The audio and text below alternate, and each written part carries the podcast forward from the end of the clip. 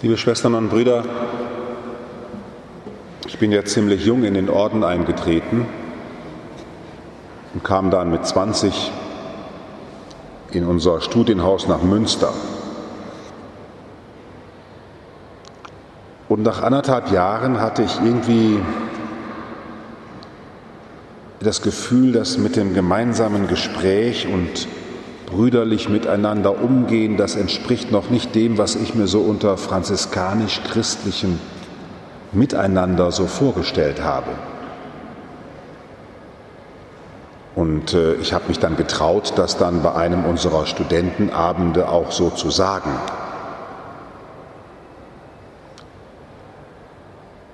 Am nächsten Morgen fand ich einen anonymen Brief den mir jemand unter die Zimmertür geschoben hatte von meinen lieben Mitbrüdern. Und auf diesem Zettel stand, merkst du eigentlich gar nicht, dass du selber das verhinderst, was du dir wünschst?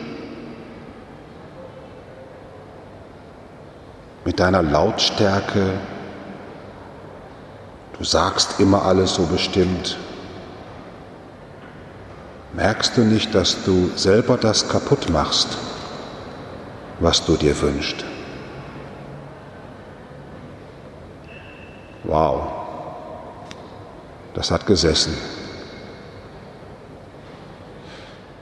Leider 1982 war man auch in der Leitung von solchen Ausbildungsgruppen nicht so weit, dass die Leitung es verstanden hätte, Gesprächsforen zu öffnen, wo das auch richtig gesagt werden kann. Das war so eine Zeit, da ging noch vieles irgendwie so mehr oder weniger von oben runter.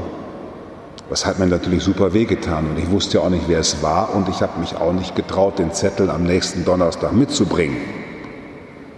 Es war so eine Mobbing-Erfahrung, ist das ja auch, ne? Ist ja auch so eine Mobbing-Erfahrung. Ich hätte gerne so ein persönliches Wachstum da begonnen. Ich habe diese Verletzungsgeschichte, die mir super wehgetan hat, mit mir in mein Ordensleben genommen und auch in mein Priestersein, weil mir das, was da drauf stand auf dem Zettel, für mich selber und in vielen, vielen Seelsorgegesprächen auch immer wieder deutlich geworden ist, dass dies eines der größten Verzweiflungspunkte des Menschen ist. Wir wollen ganz ehrlich sein.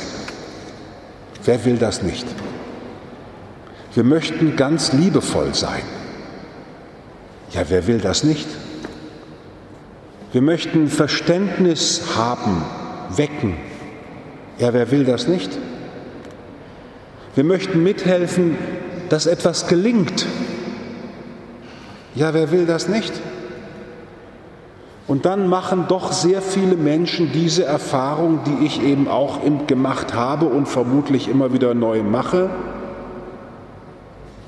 Ich trage selbst dazu bei, dass das nicht wird, was ich mir vorstelle, weil ich irgendwo nicht achtsam genug bin, da doch wieder zu egoistisch war, da doch nicht mich verändern wollte. Da habe ich jemanden einfach dann so doch verletzt, wie ich es einfach nicht wollte und es doch getan habe. Das wissen Eltern, die mit Kindern sprechen, das wissen Ehepartner, dass es so furchtbar ist, dass du, der du alles tust, dass das Paradies wird, dass du unter diesem Fluch stehst, das immer wieder zu beschädigen. Die berühmten Weihnachtstage zu Hause, ja. Das, was ich tue, das will ich nicht sagt Paulus in einem seiner Briefe. Und das, was ich will, das tue ich nicht. Wer wird mich erlösen aus meinem dem Tode verfallenen Leib? Diese Urfrage, wie kommt es, dass wir, obwohl wir die besten Absichten haben, mit dazu beitragen, uns aus dem Paradies zu vertreiben? Also heute ist ja die Diskussion Klima und alles Mögliche, aber das hat ja viele, viele Aspekte. Ob ich in einem Verein bin, in einem Verband bin oder sonst wo. Wie kommt es nur, dass das, was wir doch an Schönen und Guten uns vorstellen, dass wir manchmal selber, aus welchem Grund auch immer, da einen Strich durchmachen und uns aus diesem Paradies vertreiben? Wie kommt es nur? Darauf sucht die Menschheit schon sehr lange eine Antwort und ein Widerhall ist der Bericht aus dem Buch Genesis, die berühmte Paradiesesgeschichte. Das ist ja keine keine Geschichte, wie es gewesen ist, sondern eine Geschichte, wie es ist. Dass diese Eva und der Adam, diese Urmenschen nicht miteinander im Dialog nach den Wegen suchen, wie man in dem Paradies leben kann, nicht im Dialog mit dem zufrieden sind, was ihnen alles gegeben ist, sondern dass da eben ein Mensch ist, der schielt dahin, wo er gerade nicht hinschielen soll und sagt sich, ich mache jetzt mal mir mal eine Sondererlaubnis und pflückt da mal eine Frucht. Und ist nicht der Anfang des Unheils eigentlich immer dann gegeben, wenn man nicht aushält, im Dialog zu bleiben, sondern jeder, jemand so für sich selber mal was ganz Tolles machen will? Was ganz Schönes. Und wehe, die anderen kommen nicht mit. Ich will was Besseres, was Größeres, was anderes. Ich will mich von dir absetzen. Ich will Menschsein suchen, nicht im Miteinander, sondern im Gegeneinander. Merkwürdig. Merkwürdig. Philosophen sagen, der Mensch sei des Menschen Wolf. So pessimistisch will ich es mal nicht sagen, aber diese Katastrophe, die sie, wenn sie Kinder erzogen haben, dass Kinder vor der Katastrophe stehen, die eigene Mutter angelogen zu haben, das ist für ein Kind das Allerschrecklichste wie das brennt, wenn du die, die dich liebt, wenn du die missbrauchst, die, der hintergehst. Dass wir dazu beitragen, uns das Paradies kaputt zu machen, in dem wir leben. Auf ganz vielen Ebenen. Das ist jetzt heilsgeschichtlich so vorangetrieben, dass wir, wie gesagt, jetzt bis in die Klimadiskussion kommen. Was gibt es daraus für eine Erlösung?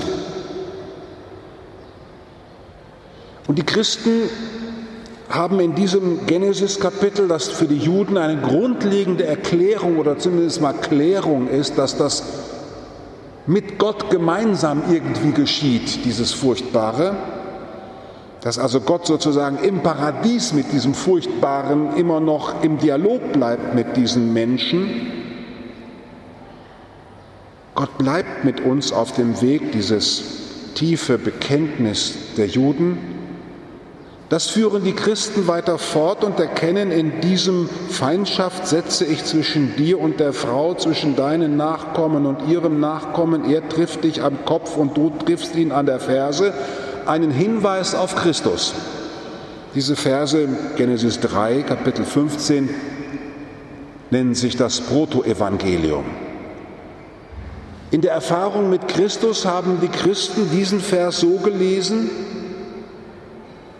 dass die Nachkommen von Adam und Eva, das heißt ein Nachkomme aus dem Menschengeschlecht, wird sich in einen neuen Kampf begeben mit dieser Versuchung, mit dieser Versuchung, Gott zu werden gegen alle, es sich schöner zu machen, schöner als andere.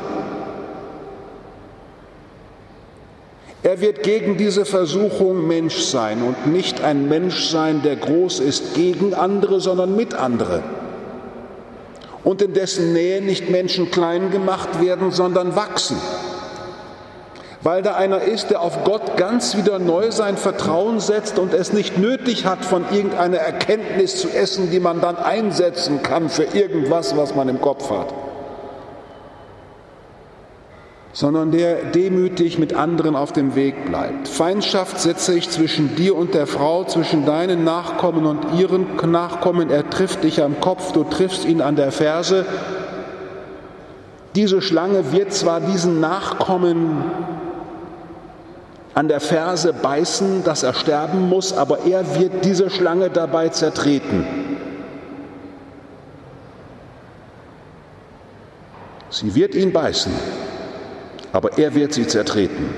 Darin haben die Christen das Geheimnis des Todes und der Auferstehung Christi erkannt Und wenn Sie nachher wollen, können wir nach der Messe mal kurz hingehen. Dann sehen Sie das vorne am Tabernakel. Da, wo das Kreuz ist, ist unten ganz klein, ganz klein eine Schlange zu sehen, die da zertreten wird. Da ist einer, der neu anfängt und mit ihm sind wir wieder im Paradies. Wir haben mit ihm wieder den Anfang einer neuen Form von Dialog, die nicht den anderen von oben herunter dominieren will, sondern die den anderen zum Wachstum bringen will. Das ist eine Herausforderung, ich kann Ihnen sagen, die ist schon einiges. Das ist schon eine echte Herausforderung. Aber Christus bringt uns zueinander, um uns in einer neuen Kultur, in einer neuen Gartenkultur des Miteinandererkennens sodass jeder zu seinem Wachstum findet.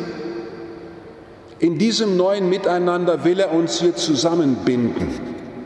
Und das geht nicht ohne Zerbrechen von eigenen Wünschen, darum wird hier Brot gebrochen. Hören Sie es nachher ruhig mal wieder knacken, wenn das Brot bricht. Das geht nicht ohne das Zerbrechen von eigenen Vorstellungen. Und das geht nicht ohne das lange Reifen von Ideen. Der Wein, der genutzt wird, hat lange in einem Fass geruht und ist gereift dort. Das geht nicht ohne Geduld, geht nicht ohne Lagern in der Dunkelheit, muss ich auch wandern in finsterer Schlucht, ich fürchte kein Unheil. Das sind alles christliche Spiritualitäten, die uns einladen, zu einer neuen Welt und einer neuen Gemeinschaft zu werden.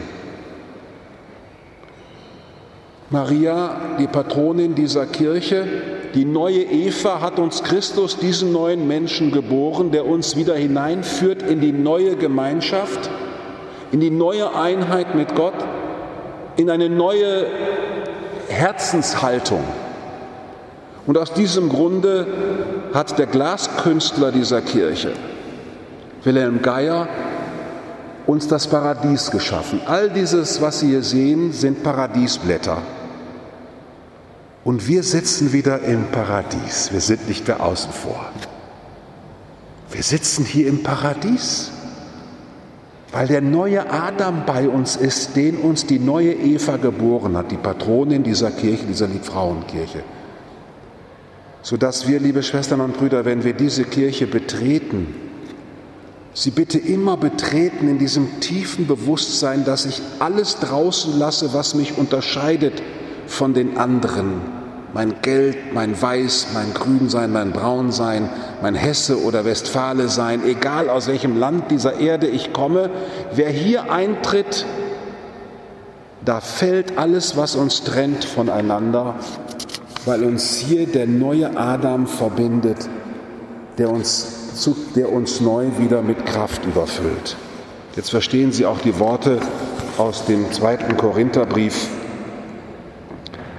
wir haben den gleichen Geist des Glaubens, wir hier.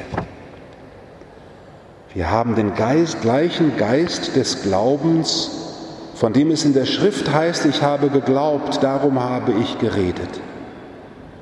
Denn wir wissen, dass der, welcher Jesus den Herrn auferweckt hat, auch uns mit Jesus auferwecken und uns zusammen mit euch vor sich stellen wird. Du wirst mit Jesus vor den Vater gestellt. Darum werden wir nicht müde, denn die kleine Last unserer gegenwärtigen Not da draußen schafft uns im maßlosen Übermaß ein ewiges Gewicht an Herrlichkeit, uns, die wir nicht auf das Sichtbare, sondern auf das Unsichtbare blicken. Denn wir wissen, wenn unser irdisches Zelt abgebrochen wird, dann haben wir eine Wohnung von Gott, ein nicht von Menschenhand errichtetes ewiges Haus im Himmel. Und wir hier sind schon Hausgenossen des Himmels. Wenn ein Mensch stirbt, dann heißt es bei der Beerdigung, wir haben hier keine bleibende Stätte. Wir suchen die künftige.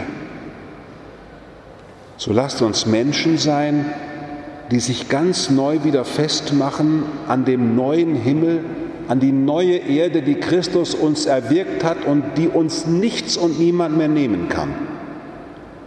Und wenn wir uns hier versammeln zur Eucharistie, lasst uns uns auferbaut werden zu einem neuen Menschen. Ich kann Ihnen sagen, ich versuche das jetzt schon über 40 Jahre im Orden, ein neuer Mensch zu werden. Das ist echt nicht leicht. Man muss halt immer wieder neu aufstehen. Aber vielleicht geht es Ihnen ja nicht anders. Dann lasst uns also eine Gemeinschaft der Hoffenden sein, die immer neu wieder sich von Christus einladen lässt, seine neue Gegenwart, sein neues Dasein mit uns in die Welt zu tragen. Amen.